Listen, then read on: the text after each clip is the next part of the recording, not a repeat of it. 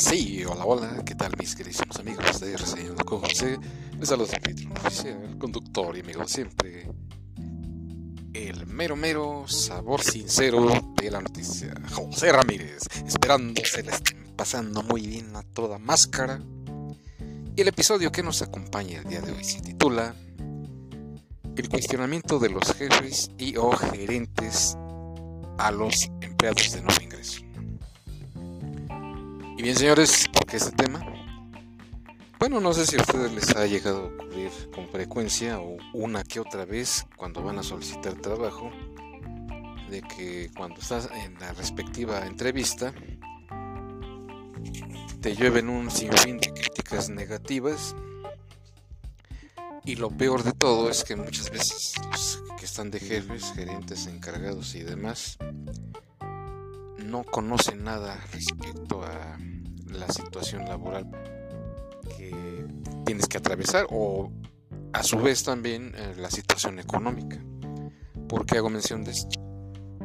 Bueno, a mí me ha llegado que cuando he ido de nuevo ingreso a, alguna otra empresa, luego luego empiezan los cuestionamientos, que por qué te saliste, que ya ahí estabas bien, que quién sabe qué. Pero pues muchas veces eh, la situación es la que te orilla que busques otros ingresos o conseguir un salario un poco mejor, más elevado. Eh, lastimosamente hay muchos lugares donde te pagan muy poco y eso nadie lo quiere ver. Y piensan con que el hecho de que te dicen que allá estabas bien es que no conocen tu historial realmente. Y hay factores muy importantes que caben destacar como por ejemplo si vives muy lejos, si lo que te pagan es poco, si tienes gastos, si tienes que en una gastadera de pasajes tremenda, o incluso a veces tienes que pagar taxi por X o por Y, si muchas veces tienes eh, deseos de superación y nadie te brinda esa oportunidad. Es algo complejo este tema pero no sé por qué es muy fácil cuestionar las cosas cuando en realidad no ven la otra cara de la moneda. Ahora bien, pongamos otro ejemplo. En el caso de los meseros, pues parece que ocurre exactamente lo mismo. ¿Por qué? Por la misma situación de que como ellos perciben el salario mínimo, muchas veces eh, las propinas que ganan en algunos restaurantes pueden no ser del todo favorables para sus expectativas, para cubrir sus gastos y demás situaciones. Por lo consiguiente, que como es un salario mínimo, pues no es muy redituable que digamos. Y si por ejemplo vamos a suponer, supón, que estamos acostumbrados a ganar en promedio unos 800 o a 1000 pesos diarios, que también depende mucho del lugar donde se desempeñen, pues eso sí podría eh, es un ejemplo. O incluso puede que haya otros que ganen un poco más, mucho, mucho más. Pero eso también viene a consecuencia de que tan concurrido sea el lugar donde laboran ellos, respectivamente. Porque si van a estar gastando de más y en pisajes y lo que ganan ahí no es muy redituable, pues yo creo que están en todo su derecho de buscar algo mejor el chiste es buscarle. Pero ese es el primer obstáculo con el cual se topa uno siempre que va uno a solicitar trabajo a otro lado. Empiezan a cuestionar. Pero no, no comprendo hasta cierto punto porque es la actitud que tienen los jefes, los gerentes o la gente que eh, se va a encargar de contratarte sin medir todos esos aspectos, sin sopesar la situación que cada uno tiene porque quizás muchos de ellos llegaron así al puesto. Obviamente yo no cuestiono que tengan sus estudios, que los respalden para estar ahí como, como gerentes. Quizás corrieron con la buena suerte de que alguien les echó la mano y entraron luego, luego como jefes, como gerentes. O muchas veces eh, sus papás son dueños de negocios de este tipo, de este caché, ¿verdad? porque nunca se partieron todo el queso para llegar a donde están, o no sé, puede haber muchas situaciones así. Piensan que nada más que por el hecho de estar ahí ya lo saben todo cuando realmente no es así. Muchas veces ni siquiera tuvieron que empezar trabajo, ni siquiera tuvieron que estar de la balosa para entender la situación. Nada más yo soy el jefe y ya, y hasta ahí, cuando deberían de ponerse del otro lado de los trabajadores. Porque quizás ellos lo tengan todo, pero pues uno como empleado, pues sí tiene uno que trabajo y no es nada fácil pues eh, estar pues lidiando con tantas situaciones adversas como el transporte, el tráfico y demás chunches. Entonces es una cuestión ahí muy favorable en la cual sí deberían de valorar. Ahora, por otro lado, también tenemos otro ejemplo. Yo en algún momento llegué a tener un compañero, Edgar. Él es eh, cocinero. Y yo recuerdo que cuando por primera vez entró a trabajar ahí con nosotros a, Maison Kaiser, lo cuestionaban de que por qué duraba tan poco los trabajos. Bueno, en base a lo que él me platicaba, pues yo lo platico de esta manera, de que él me comentaba que pues él comúnmente no duraba mucho así los trabajos por la situación de querer adquirir una experiencia más viable. Cuestión así de, la restaurantería, pues eh, existen muchas variedades de, de restaurantes, de comidas, de situaciones así.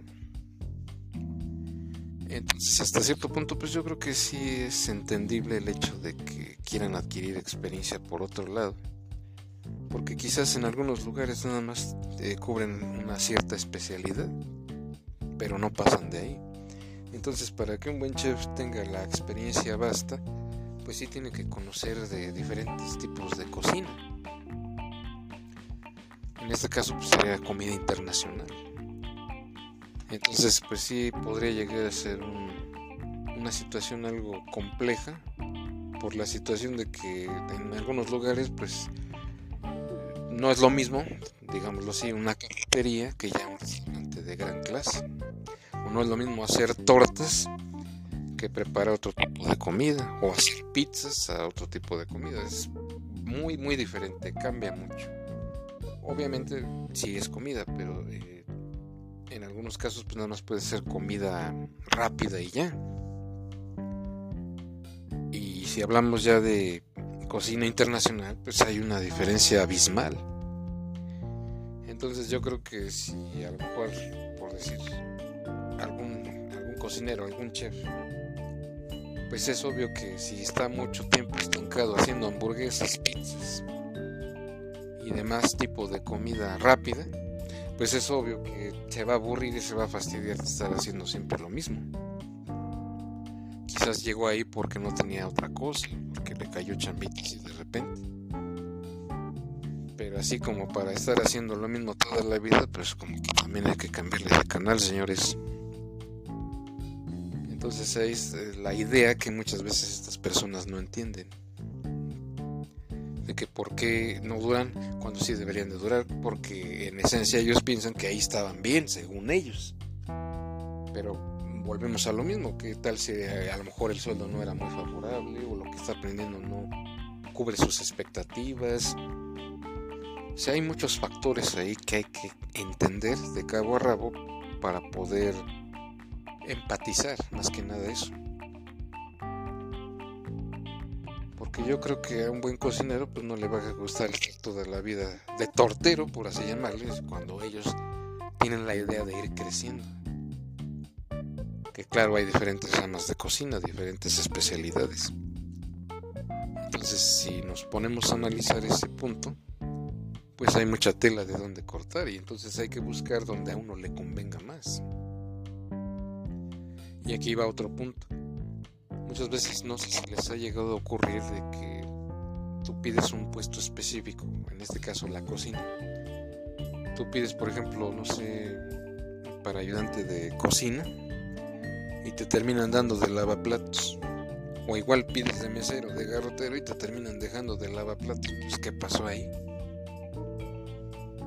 Hay veces eh, los contratantes luego sí considero que ellos son los que tienen la culpa por desconocer las funciones y labores como tal de cada puesto. O quizás nada más te ponen ahí porque es donde hace falta y ya. Sin ponerse a reflexionar si es realmente lo que están pidiendo y si es lo que realmente requieres tú. Y precisamente por eso luego no dura la gente, porque no se están cubriendo sus expectativas como tal. En este caso están pidiendo un puesto específico y les terminan dando de otra cosa, pues como que qué pasó ahí. Entonces eh, es donde muchas veces eh, los jefes gerentes deberían tener mayor experiencia y por lo consiguiente tener más conocimiento de cada puesto y que tengan más recorrido en otros lugares, en otros restaurantes, en otras empresas. Porque la verdad desconocen mucho del mundo real y solo cuestionan por cuestionar, pero no analizan. Entonces, para que haya un buen entendimiento, tienen que entender esto de raíz para que sepan comprender más al personal. Y si te empiezan a cuestionar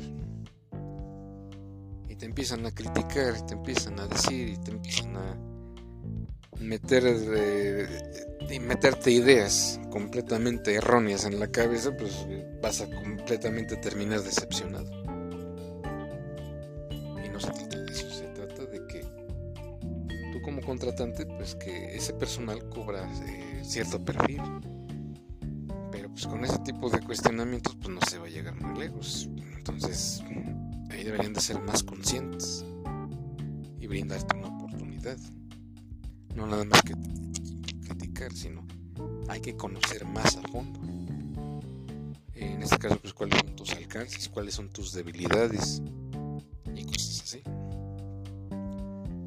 A mí incluso también me llegó a ocurrir en una ocasión que fui a pedir trabajo a un hotel y el tipo que me estaba entrevistando, no, es que ahí estabas bien. ¿Cómo vas a estar bien si el sueldo está mísero y tú me mereces ganar algo más? No, que, estaba yo bien ahí, que por qué me salí. Entonces esa es la parte que no entiende. Eh, da la impresión ahí completamente de que se ciegan de la realidad. Y vuelvo a lo mismo, de que a lo mejor ganan bien, tienen carro y todo les sale bien, no sé. Entonces es la parte donde se estancan con esas ideas antropológicas, vamos a llamarle así, porque no entienden ese punto, esas razones.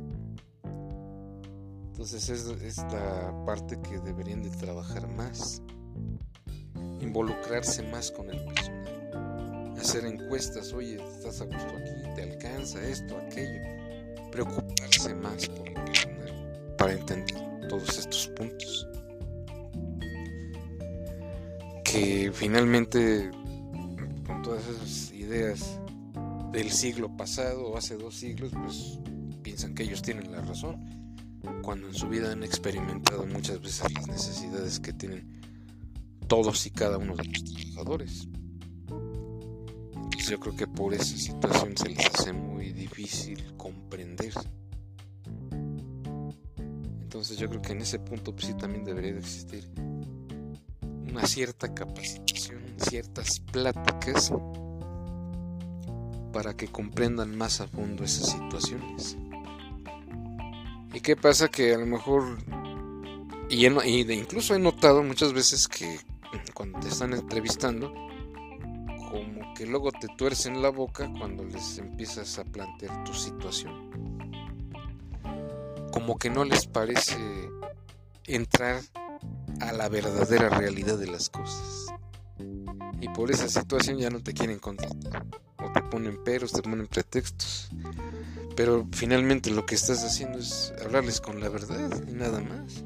No sé qué tipo de verdad quieran escuchar. ahí es el punto donde se cierran por completo. Te, cada pregunta rara también una vez que fui a pedir trabajo ahí a Biscuits Obregón. Previamente eso estaba yo trabajando en una agencia de promociones. Estaba yo como promotor de televisores Samsung. Pero se acabó la temporada de, de esa promoción y pues vas para afuera. Eso es lo malo que tienen luego estas empresas de las promociones que como pueden durar, no sé, 5 o 10 años, como nada más pueden durar 2 3 meses. Eso es lo único malo de ahí. Que sí, sí te pagan bien, no lo voy a negar. Pero el problema verdadero es que pues, se acaba la chamba y vas para afuera. Pues bien, en esa ocasión fui ahí a Biscuits Obregón y a solicitar trabajo. Y la señora esa, no sé quién capacitó o quién le dijo que era reclutante de recursos humanos, la verdad, en mi opinión, estaba completamente verde, señores. ¿Por qué verde? Pues porque, según ella, yo debería estar trabajando, si era la temporada buena, que porque me salí, que que me corrieron, que qué hice, y, o sea, como que era una entrevistadora de como hace dos siglos más o menos, porque no, como que no entendía razones, como que su raciocinio no daba más para entender las cosas como son. Entonces, ¿cómo es posible que pongan a estas personas a contratar si no saben nada? ¿O quién las hace creer eso? Y cuando te deben de entrevistar debe de ser en un cubículo aparte, en una oficina aparte, no delante de toda la bola de cacatúas ahí que no me están chismeando y metiéndose en lo que no les importa. Y aparte no falta la que les está vendiendo abón por ahí que el topper y que el betterware y que no sé qué tanto. Ahí en vez de parecer un, un área de reclutamiento y selección, parecía más bien un mercado, un tianguis, señores. Así. Y no sé quién le dio eh, información acerca de mí completamente errónea.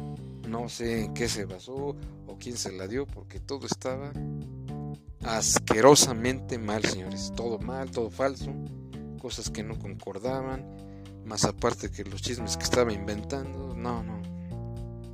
Un verdadero fiasco. Pero pues no sé, ahí es donde radica todo el mal les falta mucha experiencia. lamentablemente sí, en ese sentido pues, sí están muy verdes. Entonces, pues sí, es, importante estar al día, no eh, entrevistar por entrevistar.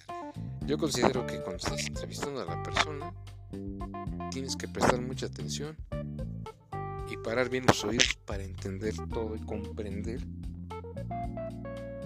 Y el hecho de ser más empático. Hay que saber entender a las personas para que tú como contratante sepas sacar tus propias conclusiones y contrates al personal adecuado que tu empresa requiere. No, entrar en esa zona de desprestigio hacia el personal que estás contratando y que esto a su vez no se convierta en un mercado tienes que hacer las cosas bien, comprender más la situación.